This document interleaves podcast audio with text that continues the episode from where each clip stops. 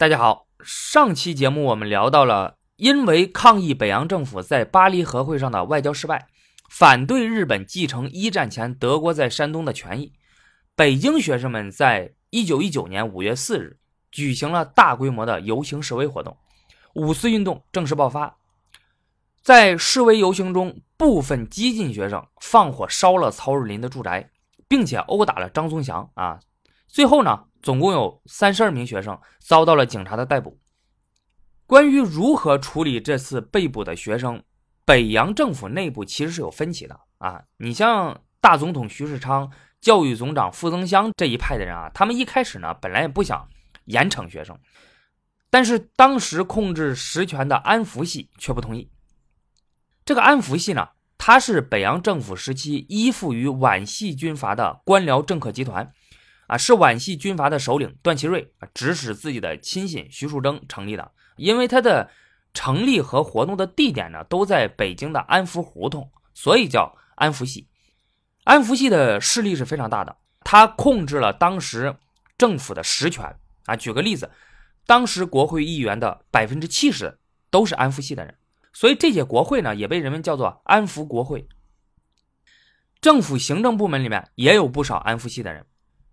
比如上期提到的交通总长曹汝霖、币制局总裁陆宗舆、京师警察厅总监吴炳湘，都是安福系的人。安福系的人大部分就都是军阀、亲日分子，还有旧官僚。自从1917年春蔡元培任北大校长以来，他把一大批的新知识分子请进北大任教啊，北大从此就成为了新文化运动的活动基地。这些教授和学生不断的抨击儒家与传统伦理习俗，批评军阀主义和北洋政府的外交政策，所以安福系呢，他对北大一直都是采取怀疑和敌视的态度啊，早就看他们不顺眼了。这好不容易逮着这个机会啊，所以就决定一定要严惩他们，给北大这些老师还有学生们一个颜色看看。因此，在五月四日晚上，总理府的官方会议之中，安福系强烈要求封闭北京大学。撤换北大校长，并且严厉处置被捕的学生，所有的提议几乎是一致通过的。五月五日，教育部下令限制学生活动，同时政府加强了北京的军警戒备，啊，以此来控制学生的活动。司法部开始查明事实，以便惩处五四事件的相关责任人。警察厅呢，也准备把被捕学生移交法庭处置。啊，所以这个政府的各个部门呢，就全都行动起来了。北洋政府的这种做法呢，马上就激起了北京各个学校全体师生的反对与愤怒。他们开始纷纷召集会议，准备援救被捕学生，并且成立了一个北京中等以上学校学生的永久组织啊，以便于后续联合行动。于是，北京中等以上学校学生联合会成立了。这是中国第一个以城市为单位联合所有中等以上学校学生的永久组织。在随后的几年内，中国几乎所有重要的城市里，呃，类似的这种学生联合会纷纷成立。那北京学生联合会的成立，也促进了一个月后中华民国学生联合会的成立，而后者呢，成为了全国学生活动的大本营。中华民国学生联合会的成员呢，基本上都是高知识分子，而且组织严密。在军阀当政的情况下。后来的国民党和共产党从中吸收了不少青年党员，以壮大自身的力量。五月五日，北京学生宣布罢课，要求政府释放被捕学生。他们还发电报给各省的督军和省长，对各界说明五四事件的真相以及学生游行罢课的目的。学生们的要求也得到了各校校长还有教授们的支持。在当天下午，北京十四所大专学校校长在北京大学开会，通过决议。他们会负责和政府交涉，确保被捕学生的释放，并且在事后辞职。除此之外，这些校长又通电各省教育会，请求他们联合一致反对政府逮捕和惩罚学生。当天，他们又前往面见总统、总理、教育总长，还有啊还有警察总监啊。不过呢，只有警察总监吴炳湘出来接见，他就表示呢，他无权释放被捕的学生。学生们的要求还得到了国内大多数社会和政治团体的支持，一些具有影响力的报纸和重要社会团体、商业团体纷纷向北洋政府发来电报，请求立刻释放被捕学生。那么，北京的这些师生们呢，没有选择屈服啊，而是选择硬杠，就是要反对政府的这些做法，所以他们采用了这种比较强硬的措施。五月六日，正在上海参加南北议和会议的南方政府首席代表唐绍仪致电总统徐世昌，明确表示支持北京学生的游行示威活动。而北洋政府首席代表朱启勤也致电中央政府，报告上海民众的情绪，并且请求对游行示威和被捕学生宽大处理，以免激起舆论反弹。孙中山知道之后，也致电抗议北洋政府的做法，支持学生运动。而其他地方上反对安福系的政治势力，也仅仅抓住这个机会，趁机打击安福系，表达了对学生爱国运动的支持啊。比如保皇派的康有为，他虽然不赞同新文化运动，却在五月六日通电公开赞扬五四学生运动，并且主张立即释放被捕学生，诛杀卖国贼曹汝霖、张宗祥。直系军阀吴佩孚公开表达对学生运动的支持。湖南督军张敬尧。江西督军陈光远也要求中央政府免除曹汝霖、张宗祥、陆宗舆的职务，并且坚持收回青岛。那么，通过以上的这些做法，就能看得出来，虽然这些教育团体、社会团体、商业团体，还有政治派别等等，都有着各自的想法和利益，新文化运动所表达的观点也并不能让这些人全部接受，但是在当时，他们拥有着共同的目标，就是打倒当政的亲日军阀和官僚。在这个大目标下，他们无形之中形成了联盟。这种情形增强了新式知识分子与政府交涉时的力量，给政府造成了不小的压力。那么，这些军阀支持学生运动，本质上更重要的原因其实是想借机打击安福系。啊，你想想，就这些军阀，他们的很多的主张和利益，跟这些学生所表达的观点啊，尤其是新文化运动，呃，这个很多的师生表达的观点，其实都是有很大的冲突的。他们从内心根本就不认同这些观点啊，反对他，所以他们本质上支持学生运动，更重要的就是为了自身的利益，他们想打击安福系。那么，另外，北洋政府他只是注意到了这次游行示威运动是学生和新式知识分子领导的参与的啊，所以他哎就以为啊，这个只是社会上一小部分人的行动，而且这些学生还有新知识分子。他实力又没有那么强，对吧？我就是逮捕了这些人，那也不会引起什么严重的后果。然而，他没有想到的是，他忽视了，由于这场游行示威反对的是日本对中国权益的侵害，因此在民族主义情绪和爱国主义的感召下，学生们事实上得到了大多数国人的同情和支持。而那些地方的实力派，像那些军阀们，他们更是借此看到了打击北洋政府中。掌握实权的安福系的机会，嗯，所以他们不会放过的。他们趁机也会表示反对政府的这种做法，甚至是连那些旧知识分子、保守派学生啊，虽然他们也反对新文化运动，但是他们更反对的是日本对中国权益的侵害。这个就使得他们暂时放下了成见，支持学生们的游行示威活动。啊，所以看到这儿，大家也清楚，那五四运动呢，绝对不是。我们一般人以为的就是学生举行了一些游行示威啊，然后北洋政府就突然屈服了。学生们哪有那么强大的力量呢？其实更重要的原因呢，是我上面说的这些所有的团体的共同的努力。因此呢，这一次北洋政府逮捕学生后，才引发了如此强烈的反弹。北洋中央政府收到了全国各地的抗议，加上政府内部反对严惩学生的官员的活动啊，最终决定是在。五月七日凌晨，由警察厅通知教育总长，还有各校的校长，允许保释三十二名学生，以等待法庭审判。但条件是呢，学生们要马上复课。所以在五月七日上午十点，被捕学生就全部出狱了。五月八日，北京学生停止罢课，看似这个事儿就暂时解决了。但是呢，学生的活动却没有在北京和其他各个城市停止，相反的，他们的活动。在继续的扩展和增加，那我只是不罢课了，但是其他一些活动我可没有承诺要停止。那学生运动在五四事件之后的一两个星期之内就扩展到了全国，各地学生纷纷成立学生自治组织，以便统一行动，组织游行示威，以抗议北洋政府的外交政策、巴黎和会对山东问题的决议案以及学生被捕问题，发起全面抵制日货的活动。其中，周恩来、邓颖超在天津，毛泽东在长沙，也都组织并参加了这些活动。而这一年呢，周恩来二十一岁，邓颖超十六岁，毛泽东二十六岁，就非常年轻。那么这些中共后来主要的领导人，在当时那个年纪就已经有了这样的觉悟和思考，并且付诸了实际的行动。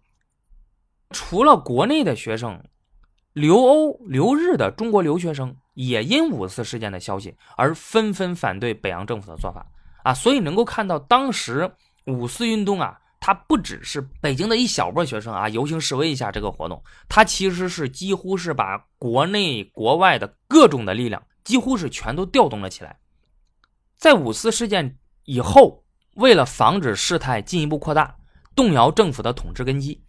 北洋政府开始采取一些措施来阻止和干涉民众的爱国活动。五月六日，大总统徐世昌命令警察总监要采取必要的措施，禁止民众以后的各种集会和游行示威，并且吩咐，如果民众有不服反抗的，就地逮捕，严惩不贷。北京许多社会教育经济团体啊，本来呢，他们已经计划在国耻纪念日当天啊，也就是五月七日，在中央公园里。举行国民大会，此时却被政府下令禁止举办，而这些人呢，也没有听从劝告啊，不是说你不让我办了，我就不办了，他们还是办了，还是坚持去了。政府呢，就派遣军警驱赶啊，最后就不得已啊，就只能在一个非常小的地方开会。五月八日，大总统徐世昌给教育部下了一道命令，那主要意思就是说，虽然这三十二名被捕学生前一天已经保释了。但是呢，仍将受到法律的制裁和惩罚。他强调，学生的本分是读书，不应该干涉政治。他要求教育总长和所有学校的老师对五四事件这件事儿要负大部分的责任。同时，他拒绝了曹汝霖和陆宗舆的辞职。听到这些消息之后，北京大学校长蔡元培在五月八日当天宣布辞职，第二天秘密离开北京，前往天津。政府虽然派人去挽留，甚至派出学生代表去请他回来，蔡元培都拒绝了。北洋政府也逮捕了更多在街头演讲的学生，而同情学生运动的教育总长傅增湘，因为局势艰难，又受到军阀打压，这个活实在是没法干了，所以在五月十一日就宣布辞职了，啊，准备撂挑子不干了，爱谁干谁干。那来自政府的消息就表示。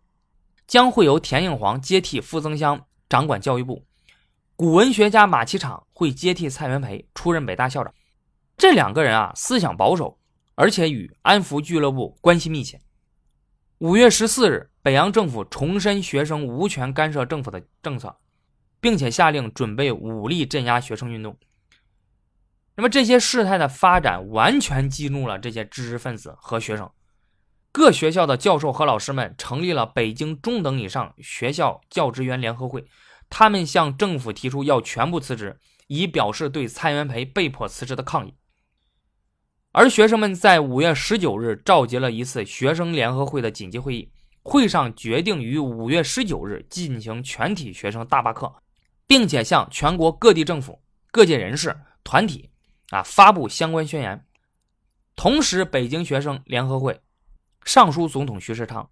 提出六点要求：一、巴黎和会上有关山东问题的合约绝对不可以签字；二、惩办卖国贼曹汝霖、张宗祥、陆宗舆；三、挽留傅增湘、蔡元培，取消田应煌出任教育总长的决定；四、撤去对学生运动的镇压，以维护人权；五、向日本抗议五月七日留日学生被捕的事情；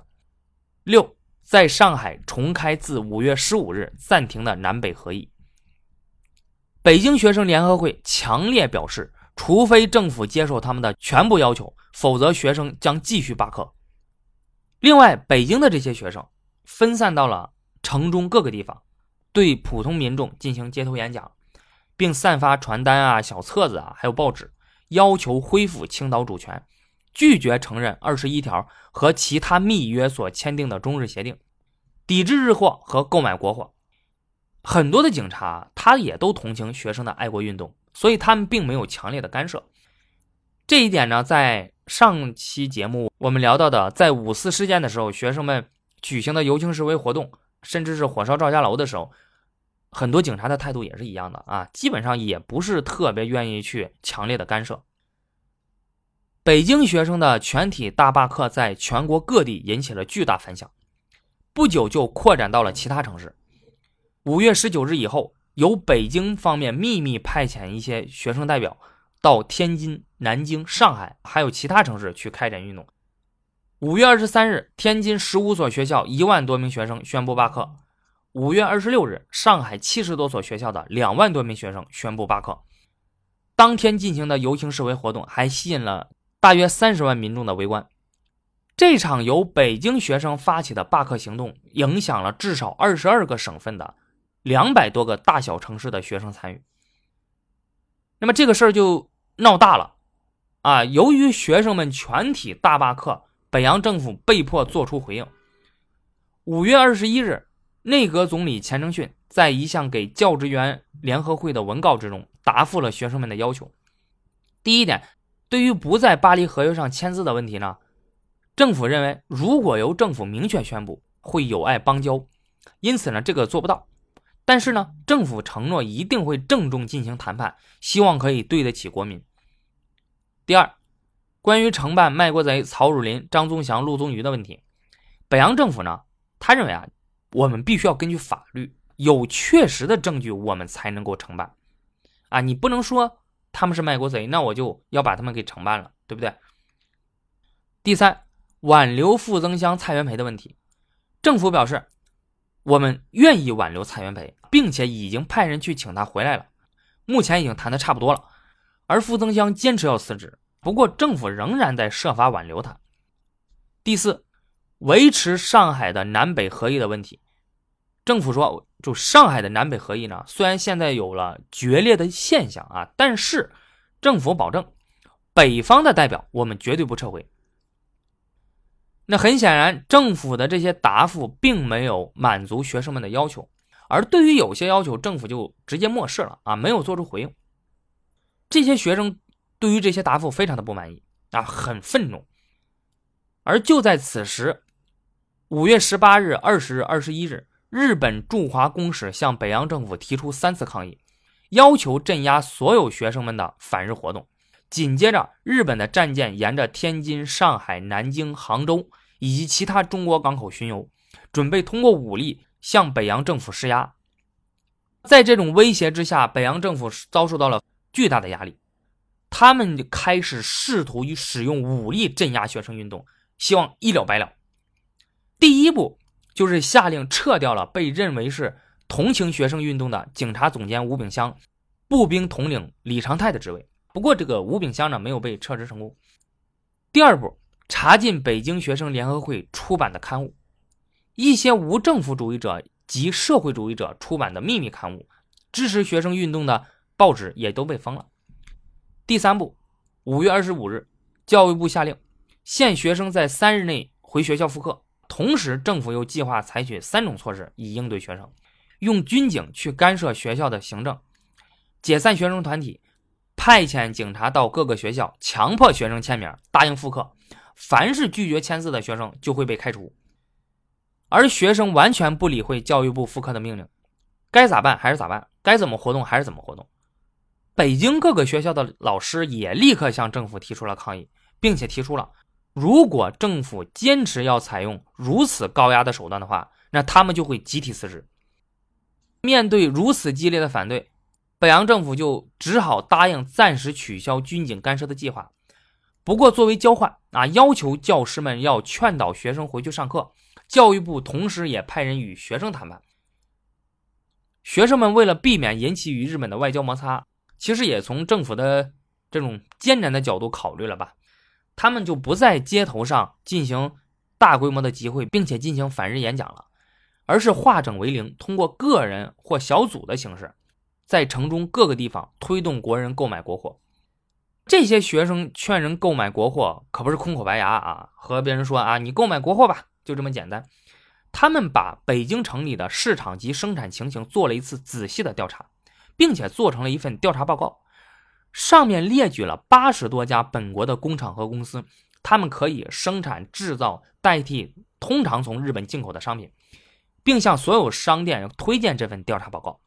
哎，你看，当时人们做的其实就非常的出色。不像现在有很多人啊，抵制外国货啊，提倡本国国货，其实就是一个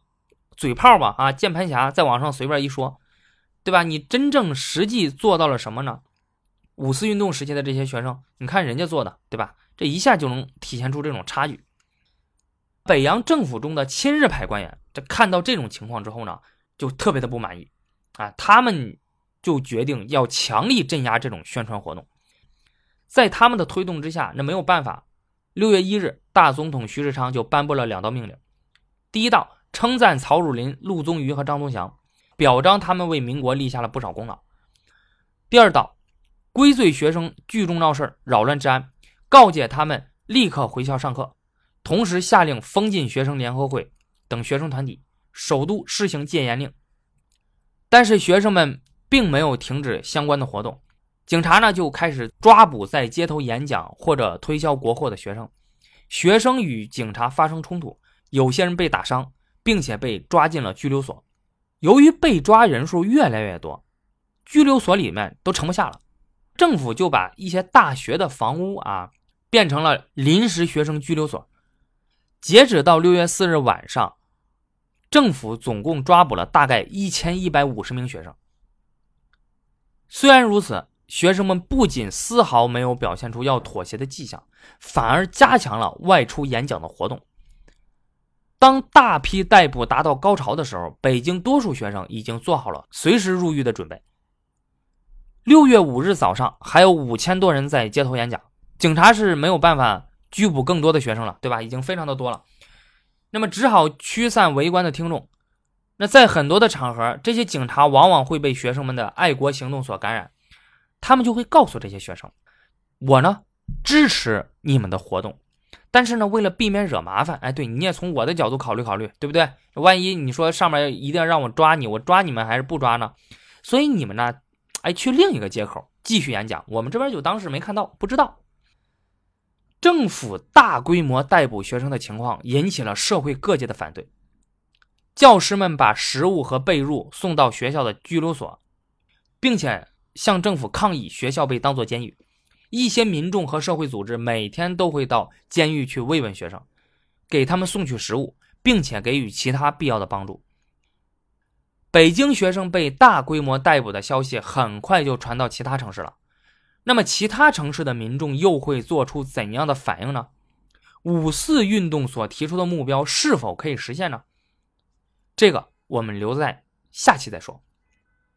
好的。那本期节目就到这里了，欢迎大家关注、点赞、评论、转发，我们下期节目再见。